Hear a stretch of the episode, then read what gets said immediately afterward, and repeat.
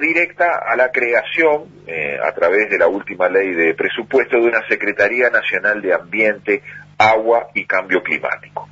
Y en determinado momento de su muy buena columna, eh, reiteramos, él se hace una pregunta, ¿por qué el gobierno actual agranda la burocracia estatal si dispone del Ministerio de, de Vivienda, Ordenamiento Territorial y Medio Ambiente, a quien le compete lo medular de medio ambiente, agua y cambio climático? Es decir, ¿Por qué se crea más burocracia? ¿Por qué se crea una Secretaría de Medio Ambiente existiendo un ministerio que, entre otras de sus competencias más importantes, tiene la protección del medio ambiente? Y a partir de esa pregunta, este, que surge de este editorial del, del día 24 de febrero pasado, es que nosotros vamos a ensayar dar algunas respuestas, este, algunas coincidentes con, con, el propio artículo de, de Sorbet, otras este, quizás este, arriesgando un poco más en cuanto a eh, por qué esto se está este, provocando en estos días. En primer lugar, lo, obvio, lo quizás más grosero, cuando se crea una Secretaría de Medio Ambiente se está creando una institución que no está prevista en la Constitución de la República, que queda al margen de la Constitución de la República, y yo me atrevo a decir que es inconstitucional, así como la creación de una Secretaría de Deporte eh, también conlleva a la misma circunstancia, eh, la Constitución de la República no prevé las secretarías. Lo que prevé la Constitución de la República es los ministerios, los ministerios de Estado, a los cuales también se llama secretarías eh, en el lenguaje habitual, o al, o al, este, al viceministro habitualmente nosotros llamamos subsecretario. Pero ahora lo que se pretende crear con esta Secretaría de Deporte y ahora con esta Secretaría de, tengo que siempre mirar el nombre porque es un nombre bastante largo y difícil de, memorizar, Secretaría Nacional de Ambiente, Agua y Cambio Climático. Lo que se hace es crear una institución que no está prevista en la Constitución de la República y todos sabemos que el Estado no puede crear instituciones públicas que no estén previstas dentro de la Constitución o que estén al margen de la Constitución, porque el Estado, como persona jurídica, solo puede hacer lo que su estatuto le autoriza. Y el estatuto de todo Estado, como el estatuto de una sociedad anónima, es justamente el estatuto previsto a efectos. El estatuto de todo Estado es la Constitución. Si se crean instituciones, aún por vía legal, al margen de lo que establece la Constitución, se está violando la Constitución de la República. La creación de la Secretaría supone además dejar a esa organización, a esa estructura, al margen del control parlamentario. El Estado, la Constitución Nacional, prevé un sistema eh, que siempre se ha dicho, semipresidencialista, semiparlamentario, que supone la posibilidad del control parlamentario, del control de los ministros, no del presidente de la República, sino de sus ministros, porque el, el Poder Ejecutivo actúa no por voluntad sola del presidente de la República, sino por el acuerdo del presidente de la República con un ministro o con varios ministros o por el accionar del presidente de la República en consejo de ministros. Y la forma como puede actuar el Poder Ejecutivo de acuerdo a la Constitución Nacional. Cuando se crea una Secretaría de Medio Ambiente en la órbita de la presidencia de la República, lo que se está haciendo es driblear esa forma de gobierno semipresidencialista, semiparlamentario que tenemos prevista en la Constitución Nacional esa secretaría queda al margen entonces del control parlamentario y al quedar al margen del control parlamentario queda al margen de todo el sistema muy conocido por los uruguayos de interpelaciones que pueden llegar a la censura, que pueden llegar incluso como contrapartida de la censura la disolución de las cámaras para la nueva elección de, este, eh, de, llamar a nuevas elecciones para ver si los nuevos ministros o los ministros mantienen el respaldo parlamentario eh, respectivo.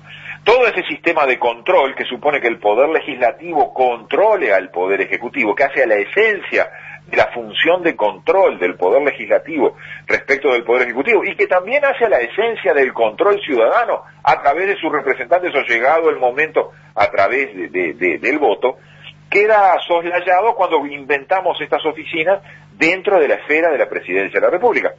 La única oficina que está prevista en la Constitución, al margen de los ministerios de Estado, es la Oficina de Planeamiento y Presupuesto. Está prevista expresamente en la Constitución.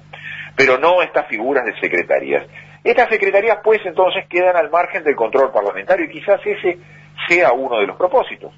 Quizás esa sea la respuesta de por qué se crea esta secretaría. Yo también creo que hay otro tipo de razones para la creación de esta Secretaría y que, no, y que podemos ir adentrándonos en ella si entendemos algunos de los síntomas muy evidentes que observamos hoy a la hora de hablar de la protección del medio ambiente. En primer lugar, el Uruguay tiene un derecho ambiental, tiene una estructura, tiene un conjunto de normas por las cuales se rige la conducta ambiental de todos los sujetos y en especial la conducta del Estado? Sí, por supuesto, el Uruguay tiene un derecho ambiental. Desde el año 1997, cuando la Constitución eh, incorporó el texto que dice que la protección del ambiente es de interés general, cuando estableció un deber de abstención de causar daños graves al medio ambiente a todas las personas, incluido el propio Estado, eh, cuando ordenó al legislador regular, reglamentar todo lo que hace a la sanción de la contaminación, por supuesto que dio el puntapié inicial para la creación de un derecho ambiental, que luego se dio en sucesivas normas que muchas veces citamos, la ley de protección del medio ambiente del año 2000, la ley de áreas protegidas también del año 2000, anteriormente incluso el texto constitucional, la, ley de impactos ambientales eh, de allá del, año 94, si no recordamos mal, Luego, en el 2004, la ley de ordenamiento territorial, en fin, eh, una serie de normas perdón, en 2008 la ley de ordenamiento territorial, en 2004 la, incorporación de la protección del agua a nivel constitucional. En fin, el Uruguay tiene escrito en la letra de la Constitución y escrito en la letra de la ley un derecho ambiental. Ahora, no alcanza con los, eso pasa con todos los derechos, con que esté escrito en la norma. Es necesario que esa norma se haga efectiva, que esa norma tenga imperium, que esa norma sea implementada, sea eh, puesta en la acción y sea eh, hecha obedecer. Y eso es la, obligación de todo ministerio. Por ejemplo, los ministerios de Estado tienen la obligación de cumplir y hacer cumplir la ley. Bueno, de eso se trata. Tenemos hoy un derecho ambiental eh, virtual que realmente se cumple y se hace cumplir o simplemente tenemos un derecho teatral, una, unas bellas expresiones líricas o espejitos de colores establecidos y que nos encandilan y que nos dicen que tenemos que, que quedarnos tranquilos, pero cuando vamos a la práctica y cuando vamos a la realidad vemos que no tenemos realmente un derecho ambiental aplicado, un derecho ambiental efectivo, un derecho ambiental que realmente eh, ejerza como un conjunto de derechos y obligaciones para los ciudadanos y para los gobernantes. Yo creo que estamos viviendo ese tiempo, estamos viviendo un tiempo de espejitos de colores.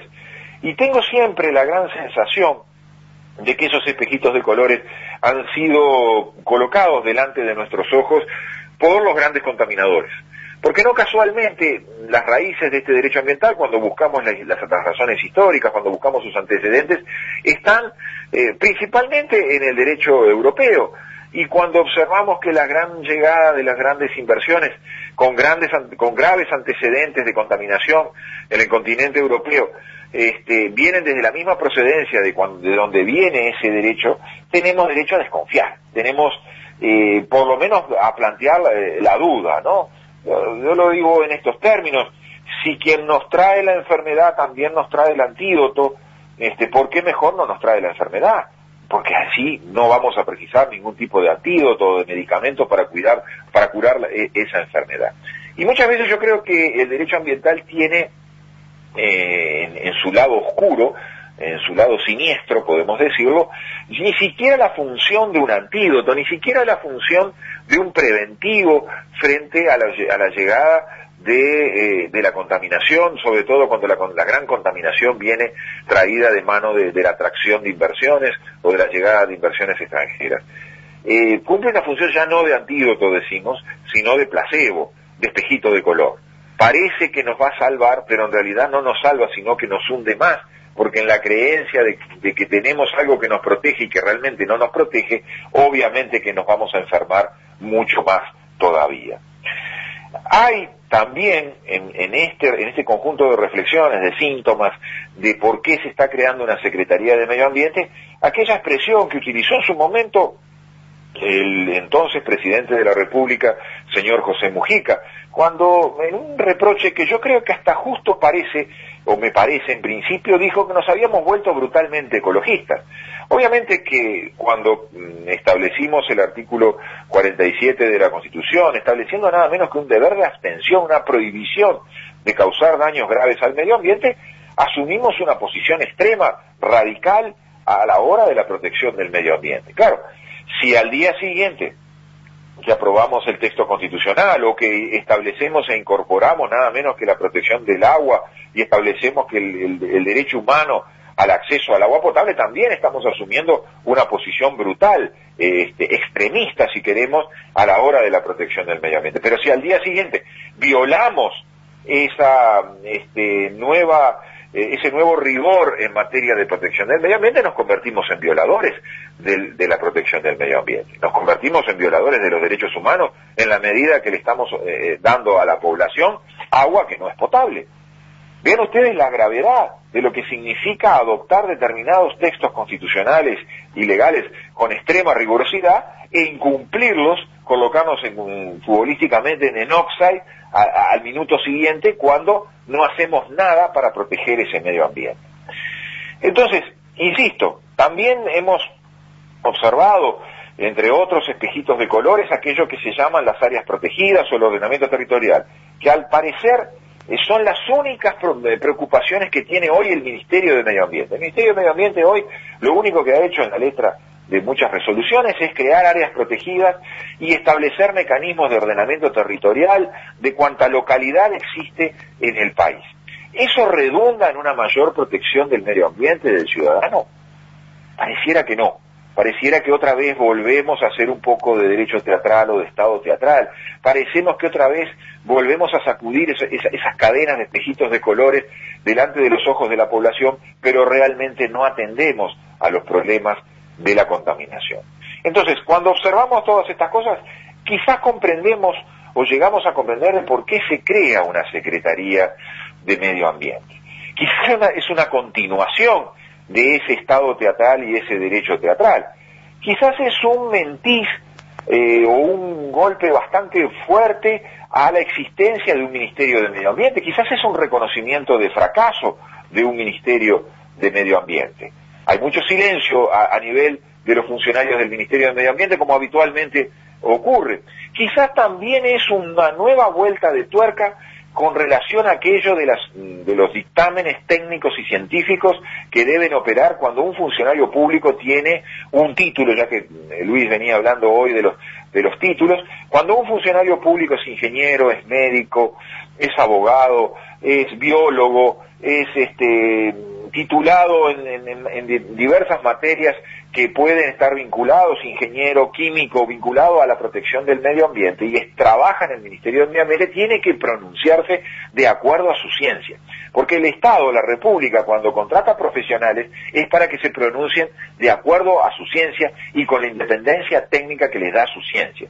Si los funcionarios técnicos profesionales contratados por el Estado eh, presupuestados por el Estado, funcionarios públicos con títulos universitarios, no se pronuncian de acuerdo a su ciencia, sino que se pronuncian de acuerdo a órdenes superiores o a conveniencias políticas o económicas, obviamente no tiene sentido que el Estado contrate profesionales. Para eso tendrá este, otro tipo de empleados a su servicio. Yo por eso pongo en, arriba de la mesa todas estas consideraciones a ver si explican o no explican la, la creación de una Secretaría de Medio Ambiente. Y termino con esta, con esta reflexión. Eh, si hoy no tenemos protección del medio ambiente, si hoy no tenemos un derecho ambiental que se aplique este, a, todos por igual, tenemos que estar pensando en dos fenómenos. Por un lado, el de la impunidad, el que viene, la inversión que viene con severos problemas de contaminación, va a contaminar impunemente. Pero por otro lado tenemos que pensar en la contracara de esa moneda. Eso supone indefensión. Los que resultamos contaminados no tenemos manera de hacer, retrotraer, de hacer que esa contaminación se sancione. Muy bien amigos, damos por terminada la charla de hoy. El domingo que viene nos estamos encontrando. Que pasen ustedes bien.